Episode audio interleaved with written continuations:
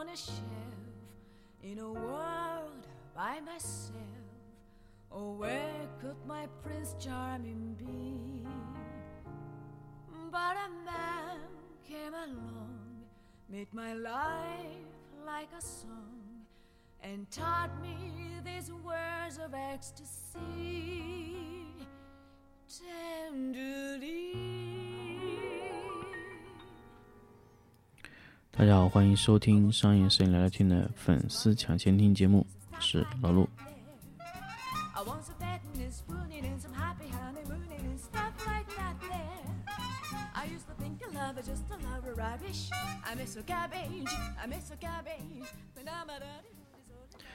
那么这期粉丝抢先听节目呢其实比较仓促的去做出来因为其实我也没有想好说这期真的要去做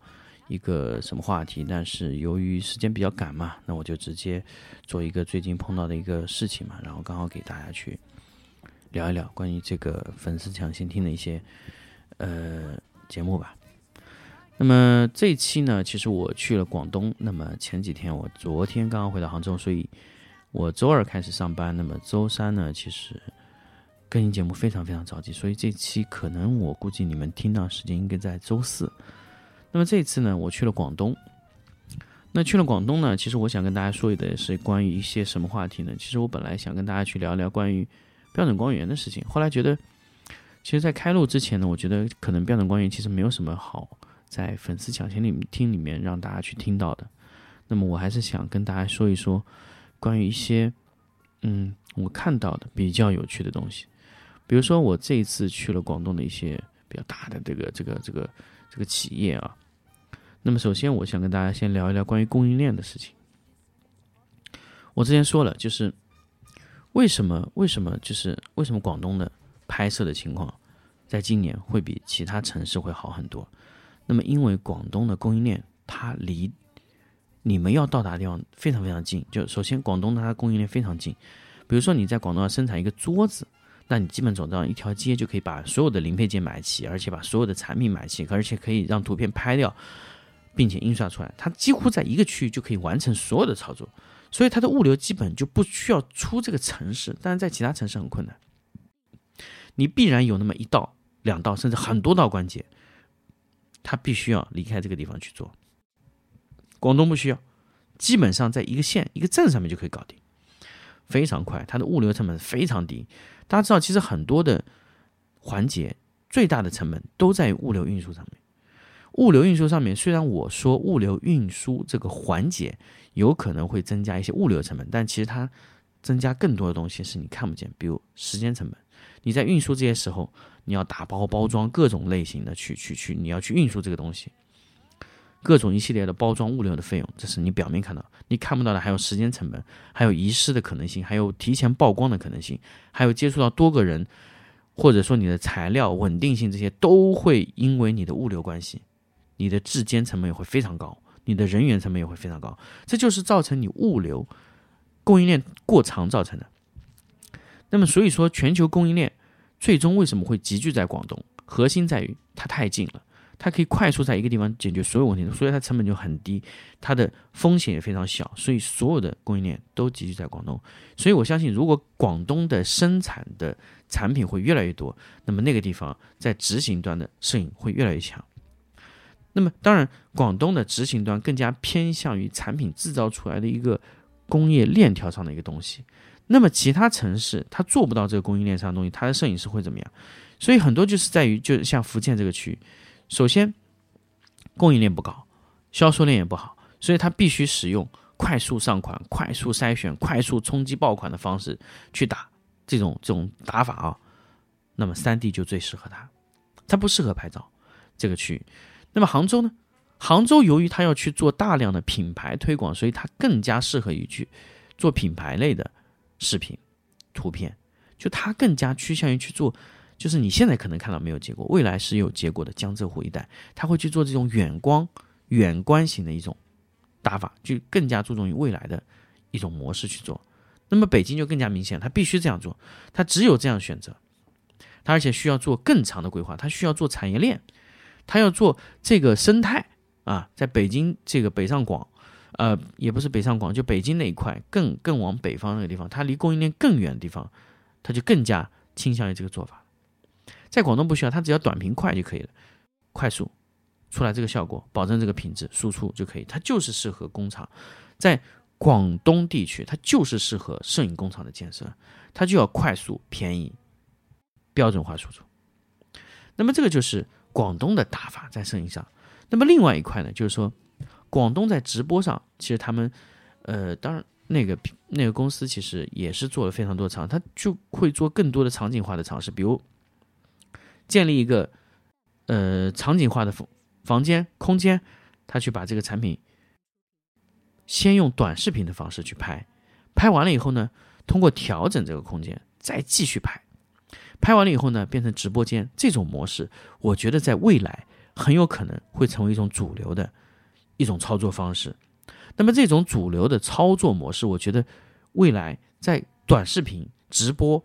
啊，甚至带货或者说是一些呃淘宝类主图视频的一些拍摄，甚至是图片拍摄里面，都会用这种模式。就是你的场景会多变，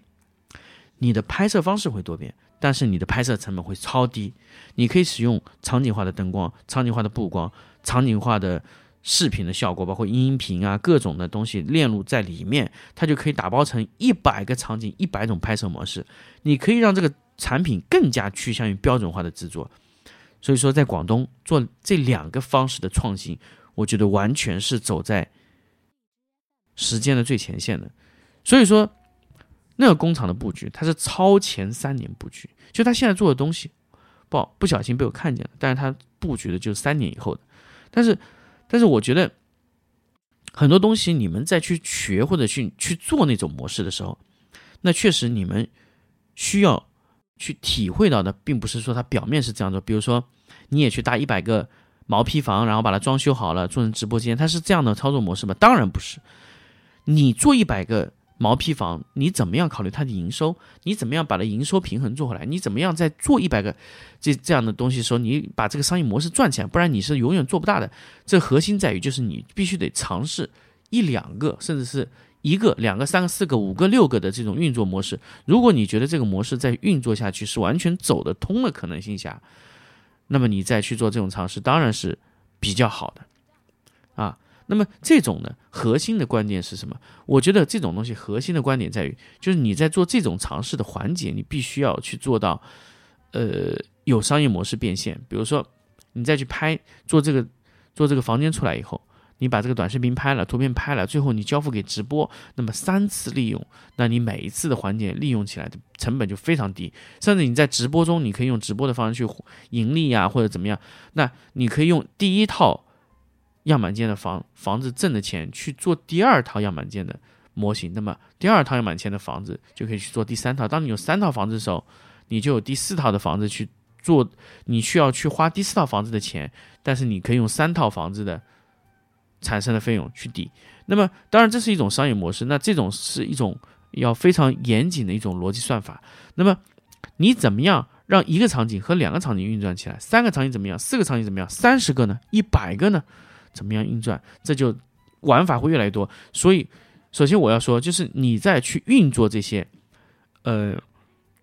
平就是样板间的这种类型的房子的时候，你你要去把它运作起来，你的玩法非常多，而且当你的整个样板间的环境会非常非常多的时候，你可以使用多个导播台，各种玩法。所以，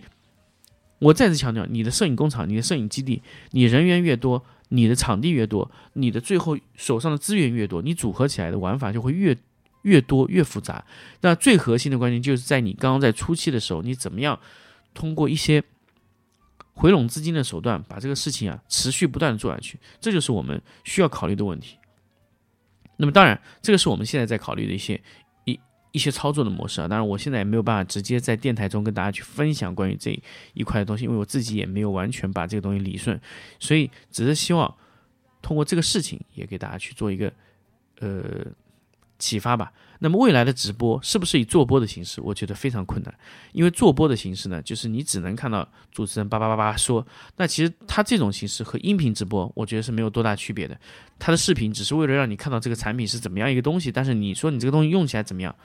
其实从做播的形式看不出来的。那么最佳的未来最佳直播方式，就会是以我当年给蓝光做直播的这种方式，就是你也不一定要在我这个直播间去买多少东西。那么直播是，我觉得直播是购物啊，其实是一个自然而然的东西，就是你愿意在我这个直播间去购买这个产品，我会给你一个非常好的价格。但是我是不是一定要你购买我这个产品？那我前提还是说，希望你来了解我做这个东西为什么要去买这个产品，使用在这个里面。就比如，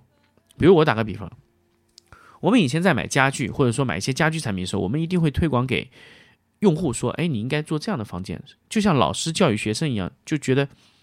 你买房子，我告诉你怎么装修嘛，对吧？你应该装修成这个样子，我告诉你怎么装修，你就要跟应该跟着我装修。那是一种老师教学生的逻辑。那么现在由于你，我们现在大家用这种多媒体的这种平台，比如说抖音啊、快手啊这种平台。它更多给到你的东西，它不是教导式的。我现在看出来，就是抖音它根本不是一种教学，以老师的姿态去看。比如说，我们用得到这个软件，我会去一个学生的状态去看。那我说啊，嗯，对，老师你说的对，我觉得有道理。然后我会去问一些问题。那这种是一种教学型的，但是正常的销售它不会在这种地方产生